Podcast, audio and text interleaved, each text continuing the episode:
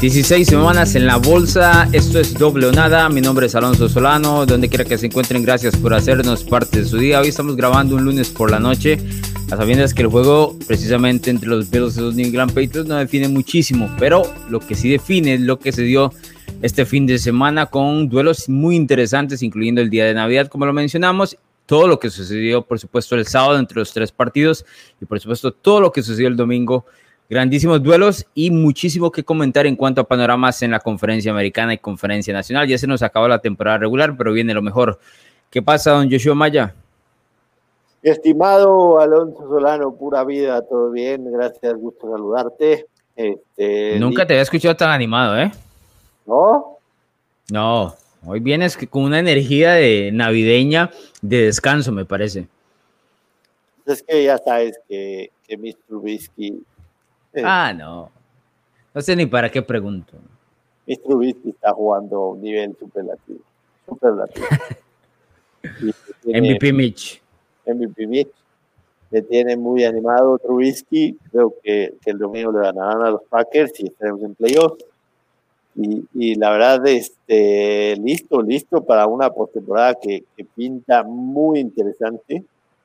Todavía, todavía no, no logro superar sinceramente, o sea, sí, me, me revuelve el estómago un poco pensar que un equipo en la AFC se pueda quedar fuera con 11 partidos ganados y en la NFC pueda entrar un equipo con 6 ganados.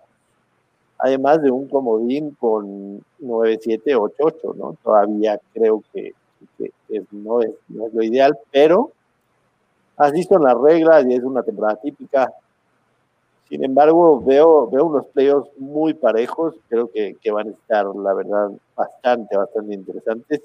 Por supuesto, ya platicaremos de los partidos de la semana, cómo está el, el panorama de los playoffs y los temas que, que se han dado en, en, la NFL. A mí particularmente no me molesta, tengo que mencionarte, que uno de los de la FC se quede con tal cantidad de victorias y en especial no me molesta que el de la NFC este entre con un racha negativa porque, por ejemplo, en este momento el pareo es con Tampa Bay. Ahí sí los Buccaneers pierden ese partido de primera ronda, ¿no? Porque empiezas con la presión de que soy tan altamente favorito que tengo que ganarlo. Entonces hay, un, hay una presión extra ahí de no avergonzarte. Situación que, por ejemplo, le sucedió en su momento a New Orleans contra Seattle en, aquel juego donde pierde contra un equipo de 7 y 9. Entonces, eso me parece interesante. Como lo mencionabas, son las reglas y, y ya son más que conocidas antes del inicio de, la temporada, son reglas conocidas de muchísimos años, entonces nada más es algo que arrojó el 2020, eh, nada en particular. Pero ya que hablamos de postemporada, entremos al tema de los escenarios, don Joshua Maya, porque la conferencia americana, como mencionaste, puede dejar a uno de estos equipos que en este momento se encuentran con 10 eh, victorias, que podrían inclusive sumar 11 fuera de postemporada. En este momento, tras los resultados del fin de semana, específicamente la derrota de Indianapolis en Pittsburgh. Luego de tener 17 puntos de ventaja, saca a los Colts de los siete primeros puestos, a sabiendas de que Kansas City ya aseguró la americana, pero ahora tenemos equipos como Tennessee, Miami, Baltimore y Cleveland, además de Indianapolis que está fuera, todos con marca de 10 y 5. ¿Cómo ves este panorama cerrando en semana 17? Sí, increíble, increíble tener a cinco equipos con marca de 10 y 5. Este, uno de ellos se va a quedar fuera. El, tema de Kansas City eh, ya aseguró sembrado número uno.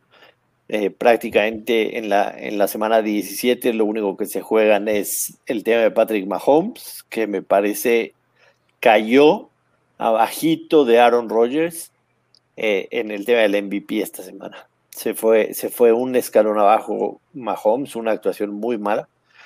Y por supuesto ambos están abajo de, de Trubisky, ¿no? Pero pero bueno, hablemos de Mahomes. No, claro, claro, ¿no? Sí, sí está muy claro. Además decirlo. Eh, pero los Chiefs número uno, Buffalo y Pittsburgh se van a jugar el sembrado número dos, independientemente de cómo quede Buffalo en contra de los Patriots, que, que está en desarrollo ahorita el partido. Y el resto, digamos, los, los que más sencillo lo tienen son los Titans, ¿no? Porque son por ahora líderes de división, entonces entrarían como número cuatro.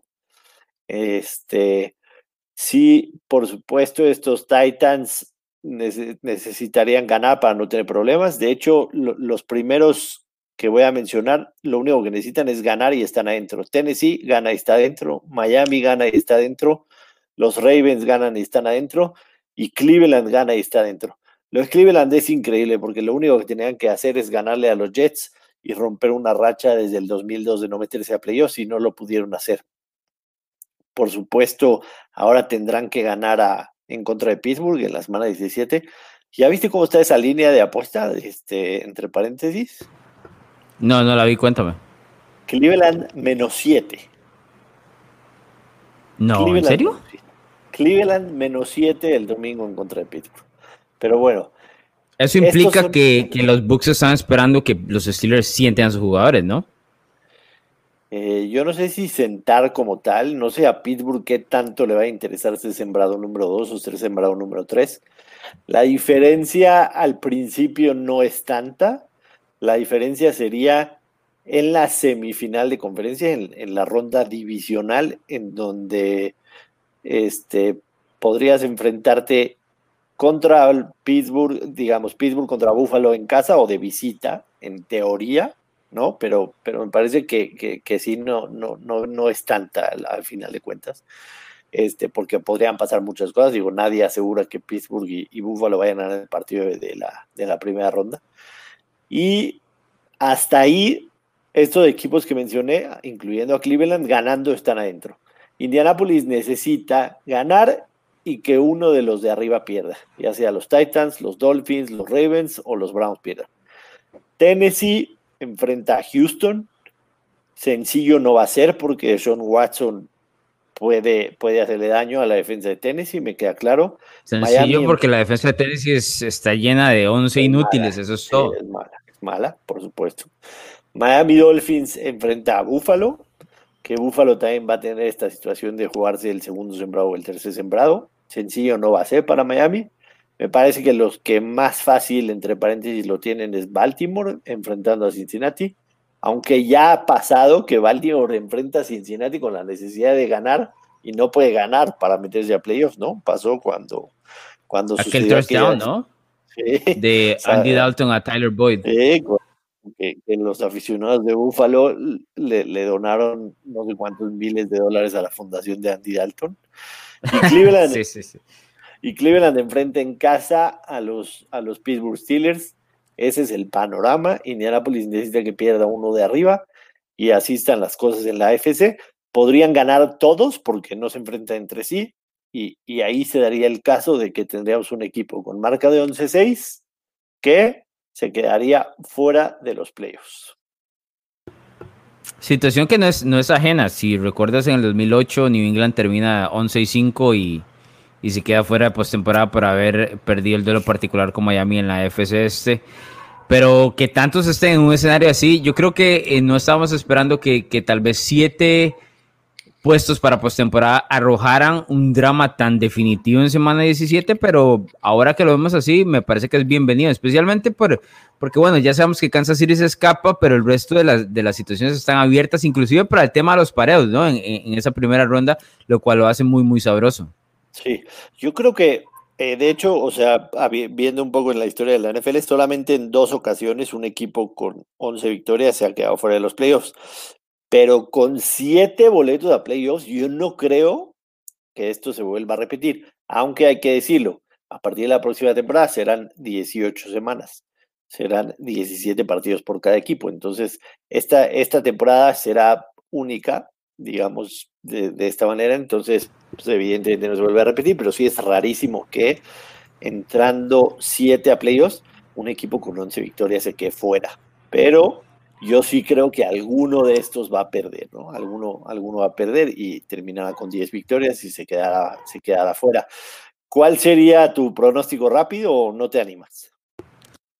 ¿Quién se queda fuera? No, no me animo así para decirlo en, en piedra, pero la abuelo tan feo para Tennessee, te lo juro. La, abuelo horrible, sí. Y te lo vengo diciendo hace tres semanas.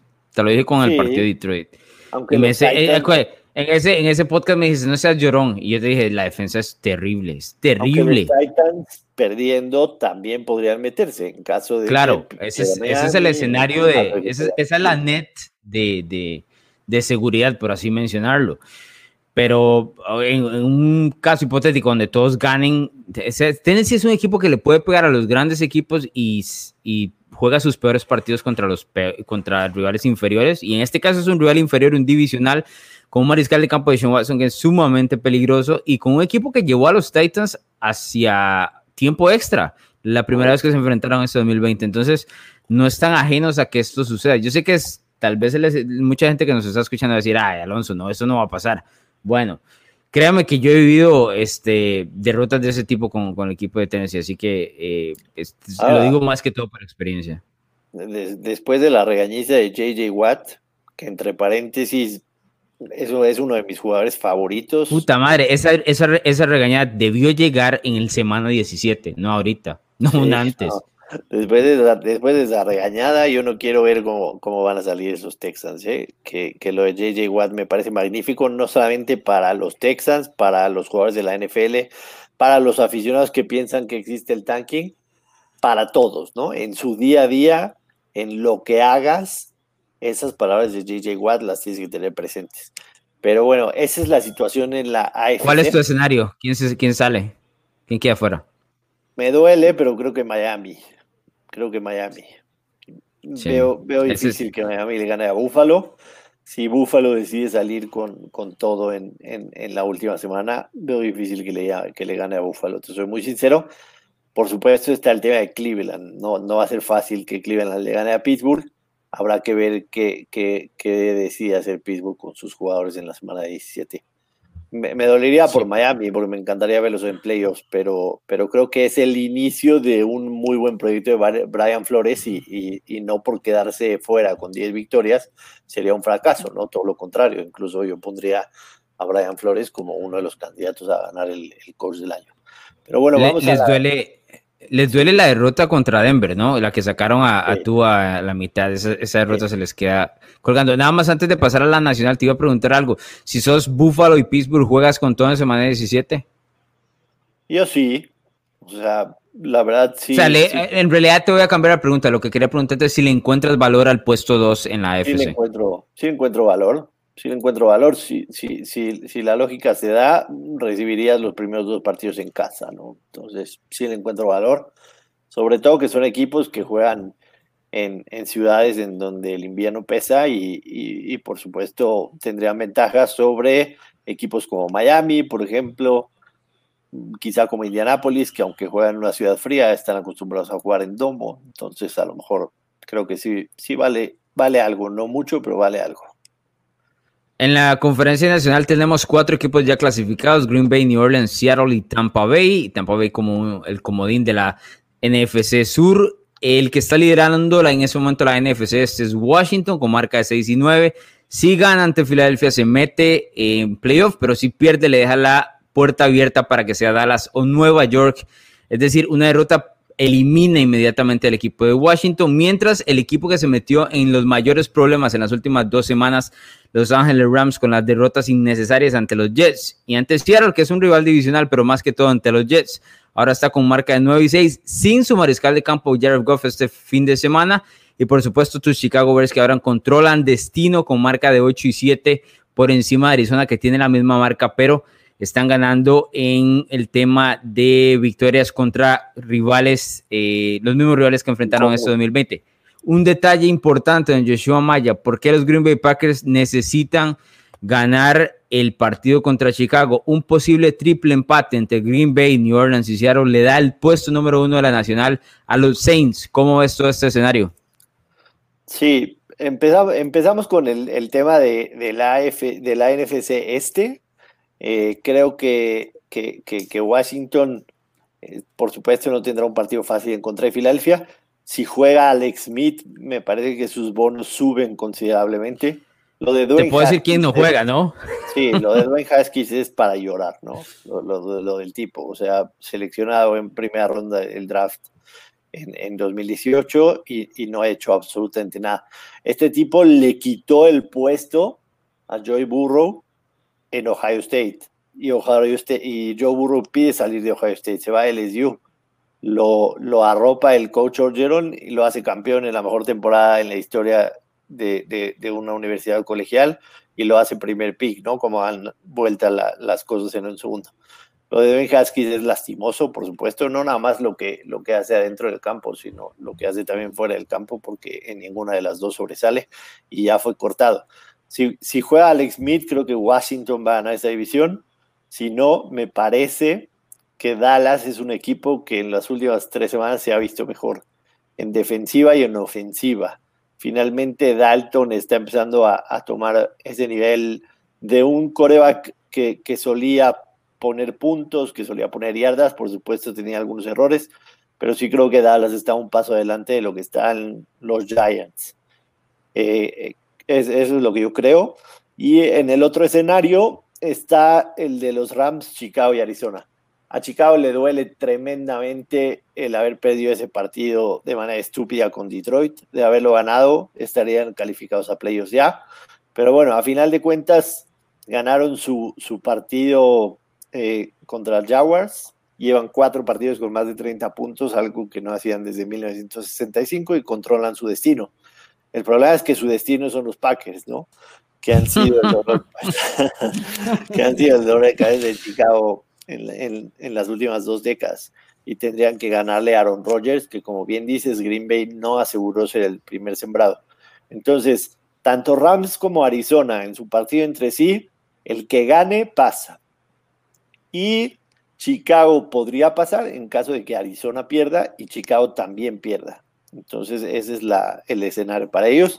¿Por qué Green Bay, Nuevo Orleans y, y por qué Green Bay no aseguró? Porque en el caso de que haya un triple empate, si hay un triple empate, ya las victorias entre sí se eliminan. Entonces, pese a que Green Bay le ganó a los Santos de Nueva Orleans, si hay un triple empate, se elimina ese criterio. Entonces, Green Bay para asegurar su primer, eh, ser el sembrado número uno, que me parece tiene una valía grandísima, sobre todo para ellos. Claro, claro. tiene que ganar o que Seattle pierda. Green Bay para asegurar el número uno tiene que ganar a Chicago o que Seattle pierda o empate en contra de San Francisco.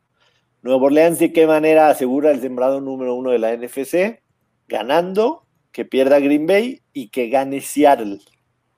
Necesitan que gane Seattle para que haya ese triple empate.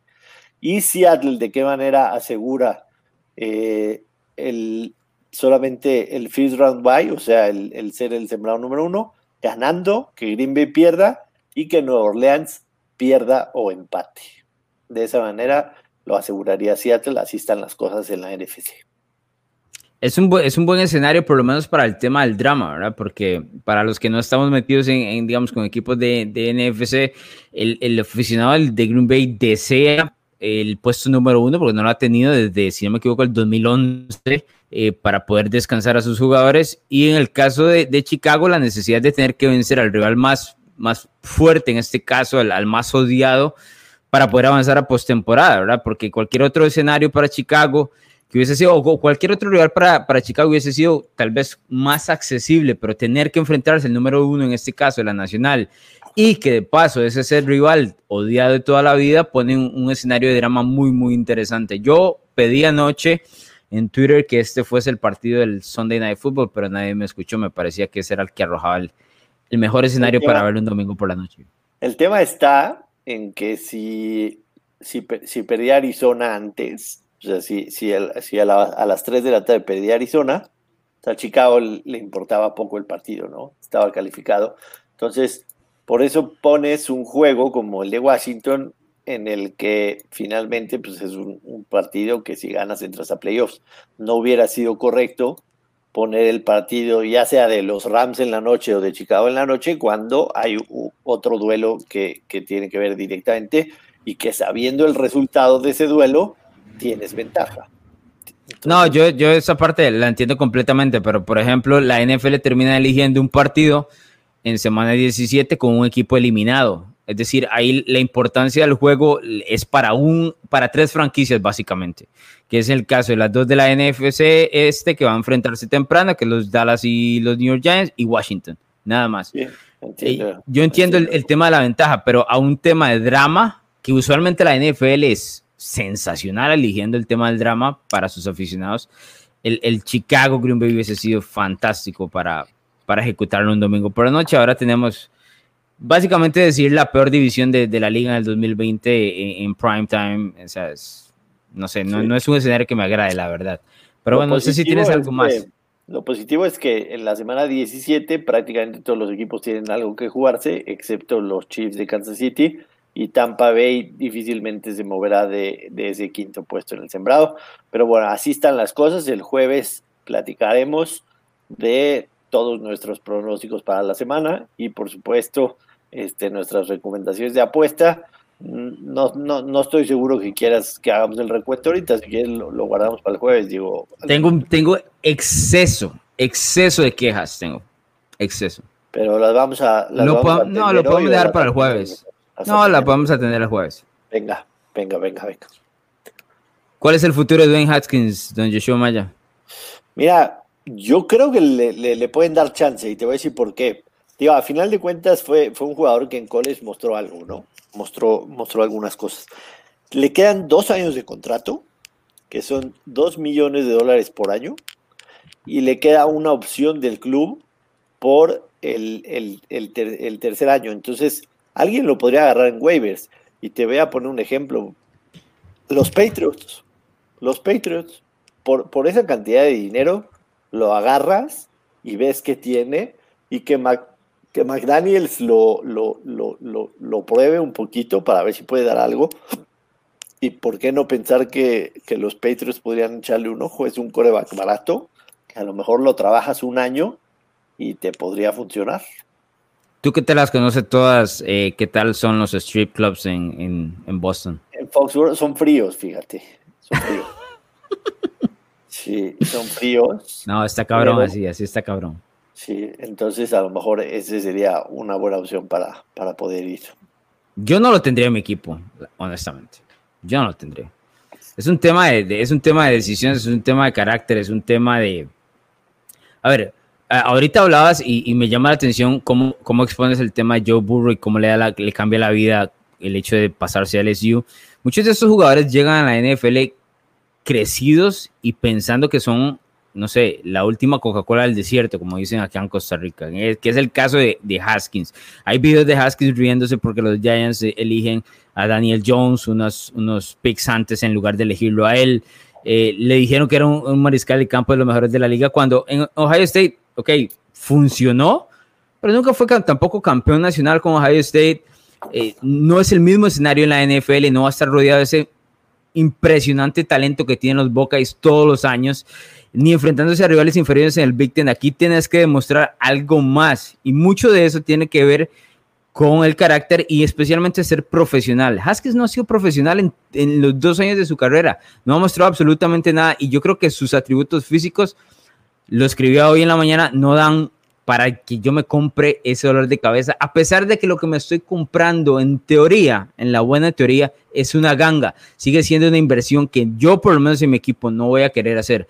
Me parece que mencionabas a New England. New England es un equipo que ya probó uno que era eh, más o menos un dolor de cabeza y no le ha funcionado, como es el caso de Cam Newton. No es el mismo estilo, no son el mismo escenario por el tema de, la edad y demás, pero yo por lo menos no querría a alguien como Haskins en, en, mi franquicia como un proyecto a salvar. O sea, si alguien quiere ser ejército de salvación, bienvenido sea, pero yo personalmente como gerente general no, no lo querría. A ver, nada más, nada más tocabas el caso de Cam Newton. Cam Newton también era un tipo problemático fuera de la cancha, también inmaduro, que me parece en, gran parte lo sigue siendo. Sin embargo, entrando, a, entrando con los Patriots, sí se metió como un poco al, al, régimen de Bill Belichick, ¿no? O sea, como que dijo, me voy a, voy a tratarme de esforzar, voy a dar lo mejor de mí, me voy a, me voy a meter en la cabeza de que tengo que hacer las cosas mejor. Y aunque en el campo no ha sido, por supuesto todavía sigue con sus vestimentas estrafalarias y todo lo que tú quieras. Pero por lo menos vemos a... Me molesta más la letra en Instagram. Ah, no, bueno, eso me, ¿qué te puedo decir? O sea, cada que lo leo, siento que, que, que, sigue siendo un, un, niño de 12 años. Pero, pero lo, que, lo que quiero decir es, creo que, que dentro de todo metiéndose en un régimen similar a, lo que, a lo que hacen los Patriots, de disciplina, de educación, de meterse a una franquicia que trata de hacer las cosas bien. Trata, digo, porque muchas veces no, no ha podido. Creo que a lo mejor podría ser una opción. Yo no lo descarto, no creo que no creo que se vaya, que sea su último partido de la NFL el domingo pasado que lo vimos. A mí nunca me ha gustado, nunca me gustó ni, ni, ni siquiera en Ohio State, ni tampoco cuando lo seleccionan en el draft, nada. Pero creo que hay algunos coaches general managers que les gusta tratar de pulir a esos corebacks que tenían algo de talento y que en sus primeros años no lo, no lo sacaron. Veremos qué sucede. Pasarán unos días que, que, que, veremos si alguien lo, lo, lo toma en waivers, que repito, el contrato que heredan es súper barato y que por supuesto este, apostar por él a ver si lo pueden reformar, sobre todo con lo que hace fuera del campo. No, eh, ahí me cuentas cómo le van, porque yo, yo estoy alejado de Haskins completamente. Desde el día uno y ahora más, por supuesto. Eh, pero bueno, pasemos al siguiente tema que tiene que ver con los seis touchdowns de Alvin Camara el día de Navidad, particularmente, lo mencioné en redes sociales. Jugué la final del Fantasy contra Alvin Camara, lo cual significa que estaba muerto eh, después del juego. Eh, tengo que mencionar que por lo menos en cuanto a estrés de ganar la final no tuve alguno porque Cámara me lo quitó.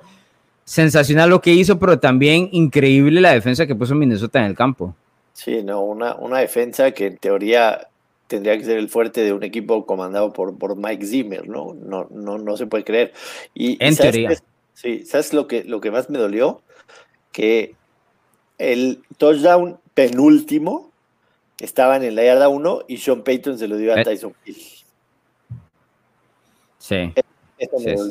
Eso me, dolió, porque se lo debió haber dado a cámara y quizá el último ya era innecesario, pero bueno, eh, histórico lo que hizo, definitivamente. Creo que es uno de los running backs más completos de la liga, por supuesto.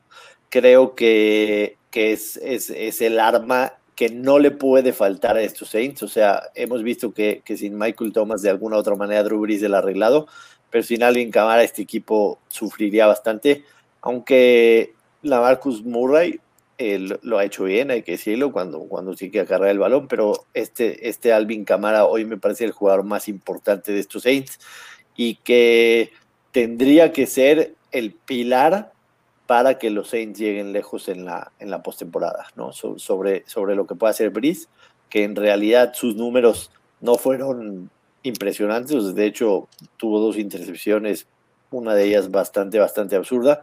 Y, definitivamente Alvin Camara es el, pilar de estos Saints en la postemporada. Me llama la atención como la ofensiva de, New Orleans es básicamente Alvin Camara y todo el mundo sabe que es Alvin Camara y nadie lo puede tener. Pero, eh, o sea, no quiero, no quiero echarles al tema de Minnesota, pero Minnesota y Detroit en, días consecutivos parecían lo que sea menos equipos de la NFL. Sí, totalmente. Es, es, es absurdo lo, lo, que se vio de estos dos equipos. Por supuesto, Detroit ya corrió a, a Patricia y creo que, que, con esta temporada Mike Zimmer debería estar en la silla caliente. Yo no, yo no te podría este, asegurar de que, de que va a regresar la próxima temporada. A mí me gustaba, honestamente, hace unos dos, tres años atrás, pero, pero sí ha dado unos pasos eh, de, del lado negativo y lo mostrado ante New Orleans, pues creo que lo, lo, expone. El mejor partido del fin de semana, o por lo menos de esos duelos antes del domingo, Miami visitando a los Raiders, especialmente sus últimos cuatro minutos que fueron de absoluta locura que te dejó este, este duelo, el hecho de que Miami vuelva a sentar a Tua por Ryan Fitzpatrick cuando lo necesita, básicamente trayéndolo como cerrador o como bombero. Y, por lo que sabemos de, de, Fitzpatrick, por supuesto, ese pase completo sin mirar, que, que me parece es una de las mejores jugadas de toda la temporada. Sí, hay, hay dos temas en, en, en, este partido que, que, son importantes. Número uno, está, está eso, ¿no? Creo que Tua es, es el tipo de coreback al que le puedes hacer esto. O sea, a cualquier otro coreback tú le haces lo que le, lo que le hizo, lo que le hizo Brian Flores de sacarlo ya dos veces en un partido después de nombrarlo titular. Y, por supuesto que se viene abajo eh, anímicamente, ¿no? Pero creo que Tua asimila de que le falta todavía para, para estar listo. Y que si el objetivo de todo el equipo es ganar, so be y que, que pongan a... Lo acepta, lo acepta. Exactamente, ¿no? Entonces creo que, que es el quarterback. A mí no me encanta esa idea, o sea, de hecho, si, queremos como aficionado de los Dolphins que mi equipo llegue lejos y que tenga aspiraciones de Super Bowl o lo que quieras, pues yo creo que Fitzpatrick sería la mejor opción. Pero si esto, como lo decía al principio del episodio, es un proyecto que está comenzando y que a lo mejor va un paso adelante de lo que todos esperaban, incluso ellos, entonces está bien porque estás preparando a Tua para esas situaciones. Por supuesto que teniendo el playoffs al alcance, pues vas a tratar de hacer todo lo posible, como el mismo Brian Flores lo dijo. Si tengo que meter un relevista en la novena entrada, lo voy a hacer, y ese relevista es Ryan Fitzpatrick, y lo hizo, y el pase fue una absoluta locura. Eh, lo que hizo lo que hizo Ryan Fitzpatrick en, en, esos últimos segundos. Ahora, viene la jugada que causó muchísima polémica y que evidentemente a, a mí se me, se, me, se me lanzaron encima en redes sociales porque yo había puesto antes de que suceda que tanto Miami debería de dejarse anotar como los Raiders no aceptar ese regalo. Y así sucedió. Sin embargo, al final los Raiders terminan perdiendo y mucha gente me dice, ya ves, eres un pendejo porque tuviste, te equivocaste. Entonces, Pero eso te lo dicen, eh, no sé, 24/7, ¿no? Sí, no, ya, ya, o sea, no, no, no, no, no, como crees, la gente me respeta. No, yo pensé que iba a decir, eso me lo dicen con el periódico de lunes bajo el brazo, o sea, ya sabiendo el resultado, ¿no? Porque si no, Joshua pues hubiera sido el, laureado del sábado en la noche en Twitter, porque eso. Pero lo que hay que decir es que, número uno, las posibilidades de que tú regreses a, a patear un field goal ganador con 16 segundos, desde el 2000, esta es la tercera vez que se da. Es la tercera vez que se da. La situación era entregar, eh, anotar y dejar 58 segundos y ponerle a Miami la necesidad de en 58 segundos anotar un touchdown o bajarle al reloj a 19 segundos y que te anoten un field goal para ganarte. Hay que decir una cosa, para mí la decisión fue correcta y John Gruden lo dijo al final del partido. No me arrepiento absolutamente de nada. Las posibilidades de que hagan un field goal con 19 segundos, evidentemente el problema fue la ejecución de la defensiva que ni siquiera la manera de cubrir, digamos, la, la, el esquema de cobertura fue malo, porque ellos hicieron un cover 2 que, que, estaba muy bien. Sin embargo, uno de los corners, el que empezó con, con, el receptor de Miami, se queda a la mitad del camino cuando no había nadie underneath para lanzarle el pase, ¿no? Entonces fue una ejecución terrible. Si a eso es el novato Damon Arnett. Si a eso le sumas, si a eso le sumas el castigo de 15 yardas, pues evidentemente los pones. Y con todo y todo, le sobraron 7 segundos. Entonces, recorriste 45 yardas en 10 segundos. Entonces, por supuesto que Eso no pasa. Eso no pasa. Por, supuesto que hubieras podido llegar a la anotación en 58 segundos. O sea, si tú ejecutas mal a la defensa, cualquiera de los dos escenarios iban a ser malos para los Raiders. Entonces, uno fue y el otro era peor. Y termina ganando Miami. A mí, a mí lo, de, lo de John Gruden, sinceramente, me llama la atención. ¿Qué diablos le dieron?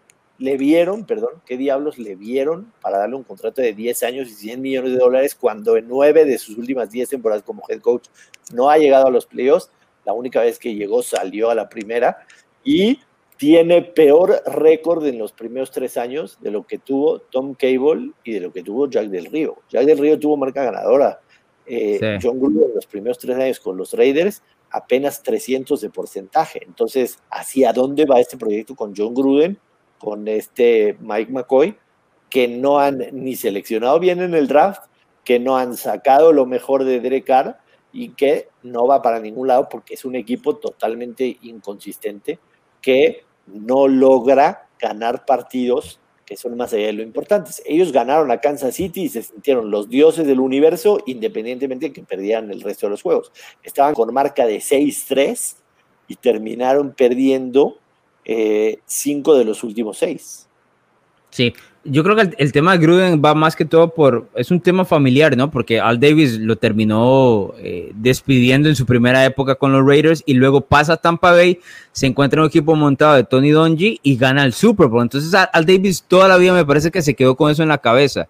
decir, ok, despedí al tipo que me termina ganando el Super Bowl. Particularmente los Buccaneers le ganan a los Raiders en, en aquel Super Bowl eh, que recordamos por allá del año 2002, si no me equivoco, 2002, sí, 2002, correcto. Ahora, ¿qué es lo que pasa? Ahora, el hijo de Davis dice, ok, mi papá se quedó con eso en la cabeza, conozco a John Gruden, lo voy a traer de vuelta, es un tipo que estaba en la televisión, analiza, todo el mundo quiere a John Gruden como analista, o sea, decía algunas cosas que no tienen mucho sentido, pero era, es un tipo popular, entonces como nombre y estrellitis populista era el nombre ideal para no sé si el nombre ideal, pero es fácil entender por qué tomaron la decisión de traerlo de vuelta y él aceptar, después de tantos años, casi una década fuera, de regresar a los Raiders. Ahora, si me explicas, o sea, si me preguntas por qué le dan un contrato de una década, esa es la parte donde no tiene ningún tipo de sentido, más allá del, del romanticismo que exista del pasado entre, entre, entre Gruden y los Raiders, que, que ya es más que conocido, ¿no? Claro, sí, de acuerdo totalmente. Tengo una más con el tema Tua, porque antes de pasar al siguiente duelo, porque ahorita me parece que Tua está llegando. Vi un video donde Tua eh, hace, un, hace un carrerón ahí y entonces le pregunta, eh, Fitzpatrick le dice en el video, buen scramble, y Tua le pregunta, ¿cómo viste que llevo el balón? Es decir, ¿cómo viste que estoy arropando el balón? Lo, lo cual me hace pensar que Tua está con esa mentalidad de aprender todas las cosas básicas de la NFL y Fitzpatrick le responde, o sea, vale madre, conseguiste el primero y diez, vale madre como lleves el balón, lo cual es un estilo muy Fitzpatrick, ¿no? O sea, vale un carajo como es, como es el asunto, pero sí me parece que el cambio que hizo Brian Flores tomó por sorpresa hasta en su momento a, a Tua, porque estaba en una mentalidad de, ok, aquí me siento y aprendo, y luego en el segundo año va a ser mi equipo. Cuando lo cambian en el partido contra los Rams, me parece que no estaba preparado y ahora está o sea, sigue con esa mentalidad de aprendizaje. ¿Cómo es posible que tú tuviese un partido tan discreto eh, contra una defensa tan pobre como los Raiders eh, contra el pase? La defensa de los Raiders es pésima. Lo vimos en apenas Fitzpatrick entró. O sea, puso todas las yardas del mundo en 10, 8 minutos, ¿no? En 7 Exacto. puso 186 y, y tú había puesto 94 en los primeros 53 minutos. Es una barbaridad. Entonces, yo no entiendo por qué en ese momento, o sea, yo tuve, de hecho, tuve una discusión con un amigo que es eh, eh, fanático de Miami, al cual respeto bastante, y él me decía, estás loco, ¿cómo vas a sentar a Tua de vuelta? Le digo, no puedes venderle al equipo en el 2020, un equipo que está ganando, que estamos jugando para el 2021. Cuando se están matando ahí en el campo, tienes que jugar para allá y Fitzpatrick te da la oportunidad de ganar en ese momento. Y, quedó más que demostrado, inclusive si hubiese perdido ese partido, explico, porque la forma de mover el balón de la ofensiva de Miami con Fitzpatrick y tú es completamente distinta. Ok, pasemos al siguiente, Atlanta, Kansas City. Atlanta vuelve a perder un partido de manera extraña con un, un field goal fallado en los últimos segundos, pero más que todo la historia de este juego es lo mal que se vio el equipo de Kansas City. Este es el partido donde yo creo que en definitiva tenemos que, que encender las alarmas, Yeshua. Sí, sí, estoy de acuerdo. Lo, lo hemos venido hablando las últimas siete semanas, ¿no? Eh, Puta, siete semanas es un montón. Sí, son siete semanas ya. Que Kansas City es ese equipo que cuando quiere gana, que cuando necesita un drive lo hace, que cuando necesita detener detiene, pero sí creo que este partido enciende, enciende ya las alarmas porque, porque sí en algún momento yo pensé que, que, lo, que lo podían perder, ni su defensa pudo detener, ni tampoco su ofensiva se vio bien. Es uno de los peores partidos de, de, Mahomes en su carrera como, como, como, profesional. Y me parece, me parece que, este, que sí podemos ya empezar a dudar de que Kansas City no se vaya a quemar en, en uno de los partidos de playoffs, que juegue con fuego y que termine por quemarse, porque sí, sí este equipo no se ve que por ganas, por una cuestión de ganas, vamos a demostrar de que, de que hoy, o sea, digamos el domingo contra Atlanta, los vamos a hacer pedazos, ¿no? O sea, vamos a meterle una diferencia de 30 puntos a Atlanta para demostrarnos a nosotros mismos de que no es un tema de querer, sino de poder. Y no lo lograron hacer. No lo lograron sí, hacer. El, el, equipo está inflado, pero no, no, no me refiero a inflado de que uno que no tiene talento, estamos viendo otras cosas, no está inflado de exceso de elogios. Eso es lo que se ha pasado y se los ha creído todos, se los ha comido todos y, y ahí está, o sea, marcha con lo suficiente, pero no sé, o sea, me deja muchísimas dudas el hecho de que a un equipo como los Falcons tuvieran que luchar tanto en casa para, para poder vencer, vencerlo. Este equipo de Kansas City o, este pareo de Kansas City Atlanta en el 2019, los Falcons se comen 40 Sí, sí, estoy de acuerdo contigo. Este, este partido de, de, los Chiefs a mí sí me dejó, me empezó a, a, meter dudas en cuanto a si son los claros y únicos candidatos al, al título en, en, la NFL. Yo, yo sí me, me puse a dudar después de este juego. Espero que sea nada más cuestión de querer y no de poder, porque sí, sí lo pensé durante toda la temporada, pero este partido me trajo, me trajo dudas reales. Por supuesto que el tema de, de Edward Scheller, creo que sí, sí está haciendo bien las cosas el novato y lo tienen, por supuesto, como running back número uno, independientemente que esté Darrell Williams y, y Le'Veon Bell. Pero sí ya fue una cuestión de que creías que, que se le iba a Kansas City el, el partido. Sí, y la acumulación también del hecho de que sean siete semanas, como lo mencionaste al principio, eh, pues te, te, apoyan esas dudas que, que, mencionas del hecho de que Kansas City no ha dejado eh, una buena impresión en las últimas semanas. Pasemos al siguiente, que para mí era el partido más interesante de toda la semana 16 y tuvo un resultado interesante, inexplicable hasta cierto punto, pero eso es lo que vamos a analizar que es la victoria de Pittsburgh sobre Indianapolis. No el hecho de que Pittsburgh haya ganado este partido, sino cómo lo termina ganando, regresando de 24 a 7 en contra del marcador. Curiosamente, los Colts anotan esos 24 en la primera mitad y luego no se acercan a la zona de anotación el resto del encuentro. Pittsburgh, eh, de alguna manera, en la segunda mitad, vuelve a encontrarse con ese estilo de juego que no se había encontrado en diciembre. ¿Qué te dejó este partido? Sí, el partido entre Pittsburgh y, y, Indianapolis, increíble que Pittsburgh haya regalado prácticamente los primeros 40-42 minutos del juego, en donde el único touchdown que tuvieron en, el, en, el, segundo cuarto fue cuando, cuando le hacen un strip sack a Philip Rivers y después anotan por tierra, pero después eh, la, ineficacia de esa ofensiva de Pittsburgh con los pasecitos cortos, con los slants, con, con los jet sweeps, esa, ofensiva que no le está ayudando mucho a, a, ¿no? Hasta que de repente en el tercer cuarto, quedando tres minutos, se suelta y el pase de 39 yardas a, a Deontay Johnson cambia absolutamente el partido.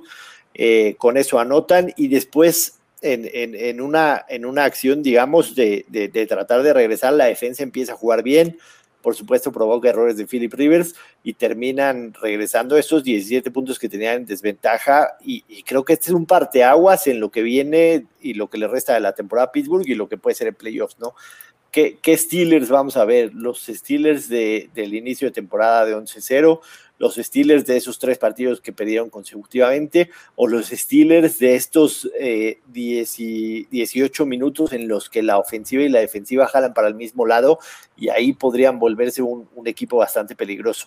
Yo sí creo que, que están más cerca de ser lo que vimos en esos 18 minutos. No solamente necesitan que, que todas las piezas encajen como, como un engranaje, que todos jalen para el mismo lado, incluyendo al que manda las jugadas, ¿no? Porque si, si, tú sabes que lo que te funciona es eso, o, de alguna u otra manera preparar bien el partido, eh, necesitas, necesitas tener un mejor plan de juego para sacar el mayor provecho de, de tu ofensiva. Sabemos que, que, la defensa, pese a las lesiones, sigue siendo una muy buena unidad, pero eh, la, la, ofensiva es la que no, no estaba caminando del todo. Incluso eh, Juju Smith vuelve a atrapar un pase de touchdown y, se ve que hay apoyo hacia él en, el vestidor por todo lo que sucedió con el tema de sus bailes y demás.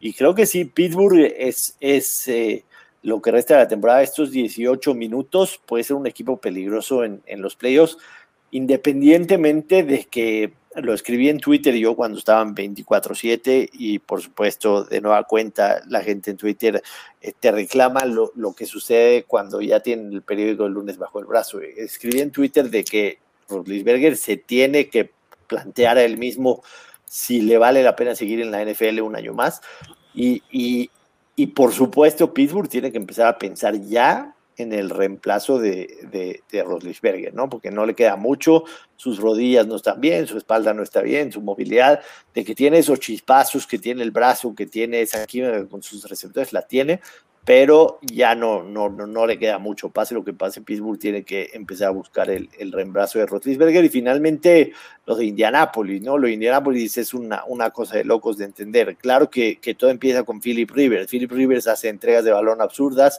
que terminan costándole puntos a Indianápolis, pero no puedes tú también estar dominando un partido 24-7, un partido clave que si lo perdías te sacaba de la pintura de playoffs y que te regresen 17 y te anoten 24 sin respuesta. No se puede permitir eso porque la consecuencia podría ser bastante cara cuando tienes un buen juego terrestre, cuando en teoría tienes una buena defensa y no la estás sabiendo aprovechar. Sí, a mí me llamó la atención, bueno, vi un reporte ahora tarde que mencionaba, no me alcanzó para, para ponerlo en pensamientos de la mañana, pero el reporte básicamente de Mike Silver decía que Roethlisberger tuvo una discusión con el coordinador ofensivo, quien llama a las jugadas de los Steelers, y el tema de la discusión era que tenían que jugar más largo, que, que tenían que dejar de esos pasitos que mencionaste, dos yardas, estar prácticamente eh, metiendo 22 jugadores en, en 10 yardas, 11 yardas para poder eh, acumular movimiento y tener que abrir el campo.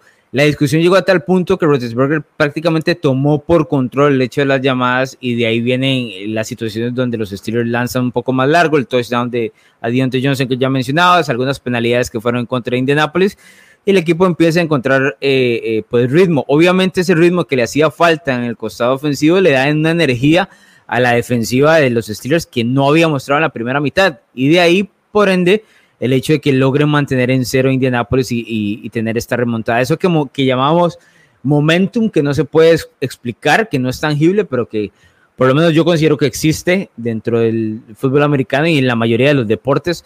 Creo que los Steelers lo tomaron bien. Y ahora, precisamente esos 18 minutos que mencionabas, esa segunda mitad que hablaste, es de lo que se tiene que agarrar piso para decir, ok, esto es lo que soy, esto es lo que fui durante 11 semanas y esto es lo que tengo que morir siendo esto. No puedo cambiar mi estilo de juego eh, para tratar de complacer a quienes me critican y eso le, le, va a dar mayor oportunidad de lo que ha venido jugando en las últimas tres semanas. Yo creo que ese es el aprendizaje de los Steelers. Por el lado de Indianapolis, el único aprendizaje que yo tengo que tener es que tengo que quitarle el balón eh, de las manos a, a, Rivers la mayoría del tiempo, correr, tengo corredores para hacerlo. Había un par de tackles que estuvieron fuera lo cual le terminaron eh, pesando, pero con 17 puntos arriba tienes que salir con, con una victoria de, de, Pittsburgh que lo hubiese dejado en una grandísima posición. En ese momento, si Indianapolis hubiese mantenido esa victoria en Pittsburgh, estaría controlando la FC Sur y no estarían los problemas que se encuentran en, este, en esta situación de, de semana 17. ¿Qué tal si pasamos al siguiente, don Yoshua Maya, que es la victoria de Seattle contra los Rams? Eh, la historia de este juego es que Jared Goff sale con uno de los dedos de la mano derecha rotos. De hecho, no estará, de hecho, el pulgar no estará en la semana 17. Será John Wolford el que estará como mariscal de campo titular de los Rams en ese duelo contra Arizona. Pero también eh, no solo el tema del dedo de, de, Goff, del pulgar, sino cómo se ha caído esta ofensiva en las últimas dos semanas.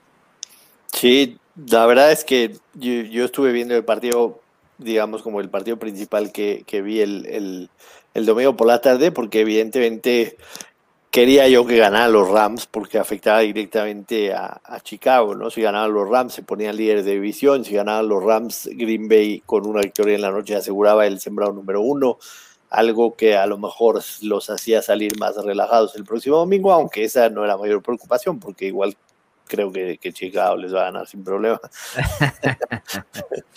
Ni siquiera yo me la creo, ¿verdad? Pero bueno. Yo, te iba a decir eso. Sí. Este, definitivamente eh, muy decepcionante lo que vi los Rams, sobre todo lo de, lo de Jared Goff, ¿no? De verdad.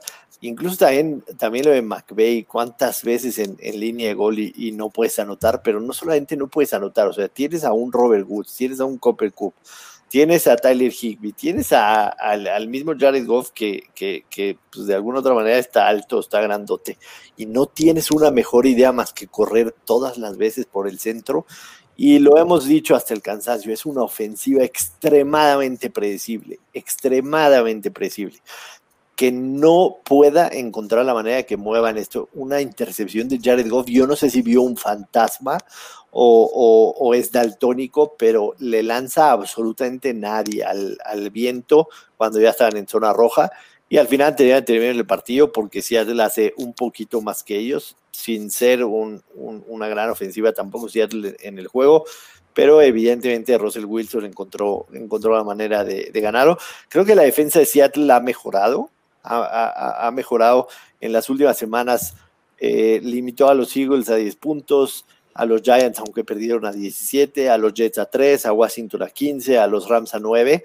No son rivales que digas guay, sobre todo si, si vemos los corebacks que acabo de mencionar. Carson Wentz, estaba McCoy, estaba eh, Darnold, estaba por supuesto eh, contra Washington, jugaron contra, fue contra Alex Smith ese partido, el de la semana pasada, no fue contra, contra Haskins y Jared Goff por supuesto que sí hay un poco de mejoría, pero tampoco han sido rivales ofensivos de, mucho problema para, para Seattle. Y, con esto los Rams se meten en unos problemas severos, que si le sumamos a, lo severo de sus problemas es que no van a tener a Jared Goff y van a tener un coreback que no ha lanzado un solo pase en, su carrera en la NFL, en contra de un Arizona que también tiene dudas con, el, con, con la salud de Kyler Murray, pero que ahora sí con, muchas lesiones y muchos problemas, los Rams podrían quedarse fuera o al menos tienen que, ganar para asegurarse de ese boleto a playoffs. Y creo que, que sí es un golpe muy fuerte al proyecto de McVeigh, ¿no? Porque con esa defensa, o sea, teniendo una unidad defensiva como la, de los Rams, quedarte fuera de los playoffs sería un, golpe bastante, bastante fuerte, sobre todo por haber perdido en contra de los Jets, ¿no? Esa victoria le va a pesar y le puede costar muy caro esa es la parte que, creo que, uno saca de todo esto, que hace un par de semanas atrás le, le decías a un aficionado de los Rams, ok, vas a estar en semana 17 con el mariscal de campo suplente de Jared Goff tratando de buscar una posición en playoff porque no pudiste ganar a los Jets ni a Seattle, especialmente el duelo de los Jets y se te ríe en la cara, ¿no? Es muy sencillo como eso. Pero ahora esta es la realidad del equipo en una situación que prácticamente está en desesperación, me parece, eh, la escuadra de los Rams a sabiendas de que es o sea, el tema de Goff, yo, yo, lo que creo con este cambio ahora de que no vaya a estar, es que por lo menos la ofensiva tiene que encontrar, ojalá pueda encontrar alguna chispa y McVeigh logre prepararlo lo suficiente para tener un plan de juego decente contra Arizona, además de sabiendo de que Arizona a veces comete sus propios errores como entrenador en jefe, pero es increíble porque los Rams después del partido contra Tampa Bay, que ganaron creo que fue un lunes por la noche, tenían toda la posición directa para ser uno de los equipos clasificados y más rápidos de clasificar en la NFC y ahora está en un problemón enorme. Enorme. Sí, no, después, de, después de esa victoria y también venían de, de, jugar en, en primetime en contra de los Patriots y se vieron absolutamente dominantes y, y en ese momento están como líderes de división. Qué loco, es una locura. Sí, como, como líderes de división y pierden contra los Jets y una actuación terrible contra Seattle y ahora peligra su boleto a los playoffs. Decepcionante lo, lo de los Rams haciendo a un lado que, quería yo que ganaran. Fue, fue muy decepcionante verlos jugar el, domingo pasado.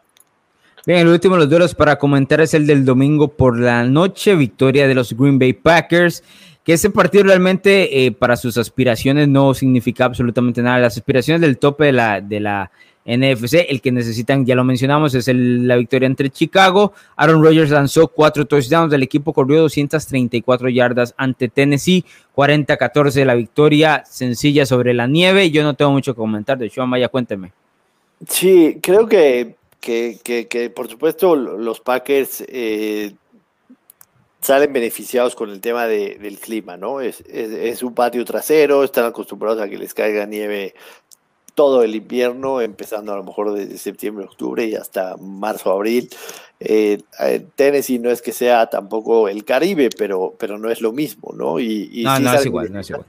Sí, independientemente de eso, digo, no quiero ser tan grosero contigo y decirte que me dio gusto que los, los Titans hayan perdido, no, pero me dio gusto que sientas un poquito de lo que significa jugar en contra de los Packers en Lambeau, que los Titans no lo hacen muy seguido, lo hacen a lo mejor una vez cada ocho años, porque hubo un par de llamadas de los oficiales que digo, todos nos rascamos la cabeza, ¿no? Uno fue en, el tema de, una, jugada, una, jugada en equipos especiales y la otra, eh, Aaron Jones claramente pisando afuera, que de esas yo me las conozco de memoria, son dos o tres por partido que sí te rascas un poquito la cabeza. No, no un poquito, ok, vamos a ser honestos, no un poquito, porque recuerdo muy bien cuando te quejaste por el tema de Trubisky, eh, eh, un par de llamadas en Lambo este, este, mismo año, y yo honestamente me reía, ¿te acuerdas? Me reía en el podcast porque te pasabas quejando y, te, te dieron por la madre, ok, pero ahora estoy del otro lado y las dos llamadas son significativas para el resultado, porque Tennessee venía, en la primera es un offside, un bloqueo y el equipo avanza la bola en equipos especiales por lo menos unas 30 yardas, lo cual lo deja en posición de anotar. Y luego la segunda, que es el, el majón que mencionas de Aaron Jones, el equipo venía a anotar 14 sin respuesta, estábamos en el partido. Y de pronto se acabó todo. O sea, eh, y lo pronto es que el, el, referee está de frente. Sé que me estoy quejando y me quejé en Twitter, lo tengo muy claro, pero es que son situaciones que no pueden pasar dentro de la NFL.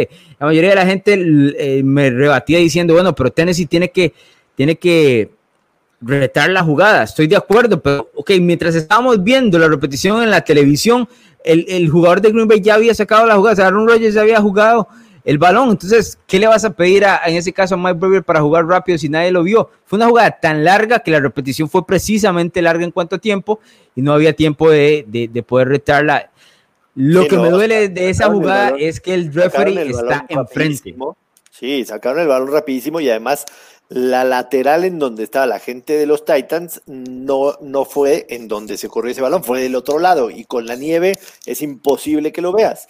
Y también la repetición para la gente de arriba no fue rápida. Entonces, claro. Green Bay suele ser esos equipos muy inteligentes de hacer esas cosas cuando tienen que hacerlo. Digo, Aaron Rodgers es el mejor para hacer brincar a las, a las, a las líneas defensivas del otro lado, para, para sacar el balón cuando hay 12 en el campo. Son inteligentes para hacer eso. Entonces, a Green Bay necesitas jugarle un partido perfecto. Y estos detalles que a veces dices, bueno, terminó seguramente alguien te dirá, bueno, los Titans terminaron, perdieron por 26 y Chicago también perdió con ¿Cómo es, cómo es, cómo es la voz, cómo es la voz? Bueno, los Titans terminaron, perdieron por 26, ¿de qué te quejas? Sí, pendejo, pero eran jugadas, eran jugadas clave que en ese momento te cambian un poco el partido como tú lo mencionaste. Y yo también en ese momento me quejé porque cuando sucedió el doble face mask a Mitch Trubisky, doble face mask, fue enfrente del árbitro también, y en ese momento el partido no estaba ya definido, y suelta el balón Trubisky y los Packers anotan, entonces en ese, en ese momento se, se termina, ¿no? Entonces son situaciones similares que me dio gusto que te sucedieran a ti. No, gracias. gracias, Pero no en el mal plan de que, de que te mm. sucedan, porque por supuesto yo mm. quería que los Titans ganan, sino que te dieras cuenta de que hay veces que sucede y sobre todo con los Packers y son momentos claves que cambian el partido. Ahora ya hablando en serio, creo que si el domingo los Packers mandan un claro mensaje. Si vamos a ser nosotros el sembrado número uno de la NFC, venía a ganarnos a la va a ser complicadísimo y creo que si sucede, los Packers son los, los, claros favoritos para llegar al Super Bowl en la, en la nacional, algo que nos había costado mucho trabajo eh, poder declararlo de tal manera. Claro, ¿cuántos equipos puedes o imaginas ganando en Lambeau Field en, enero de los que están ahorita en playoff? No, tiene, no, ninguno, ninguno va a salir favorito, estamos claros. Pero ¿cuántos ves con, alguna posibilidad que digas? Okay. No, Orleans nada más. ¿Sí? Nada más sí está complicado, la verdad. Que, te, va, te va a terminar arrojando, ojalá del otro lado de la americana, Mahomes, para que puedas ver el, el Mahomes. Digo, la, gente que, sabe que soy aficionado a los Bears se va a enojar cuando escuche esto, pero, pero sinceramente me gustaría ver ese, me gustaría ver ese macho en un Super Bowl, para que te miento. Bien, eh, nos tenemos que ir, don Yoshua Maya, ¿algo más? Es todo. Invitar a la gente que se suscriba, que nos comenten, que se rían con nosotros, que lo recomienden y por supuesto que nos escuchen el próximo jueves con la previa de la semana 17 que define absolutamente todo para los playoffs. Y las semifinales de college que van a estar interesantísimas, ¿no? El viernes, el viernes día de, de Año Nuevo, que por supuesto están las, las semifinales de college. El tema de el, partido de Alabama en contra de Notre Dame, no creo que vaya a ser parejo, pero el otro pinta para estar bastante bueno. Y, digo, no, no me desagrada tampoco el, el, que está previo, que es el Georgia en contra de, Cincinnati, que también vale la pena. Los Bien, recuerde, recuerde seguir a Yoshua Maya como arroba Place of the Week, a mí arroba Don Alonso, y nos escuchamos precisamente el próximo jueves.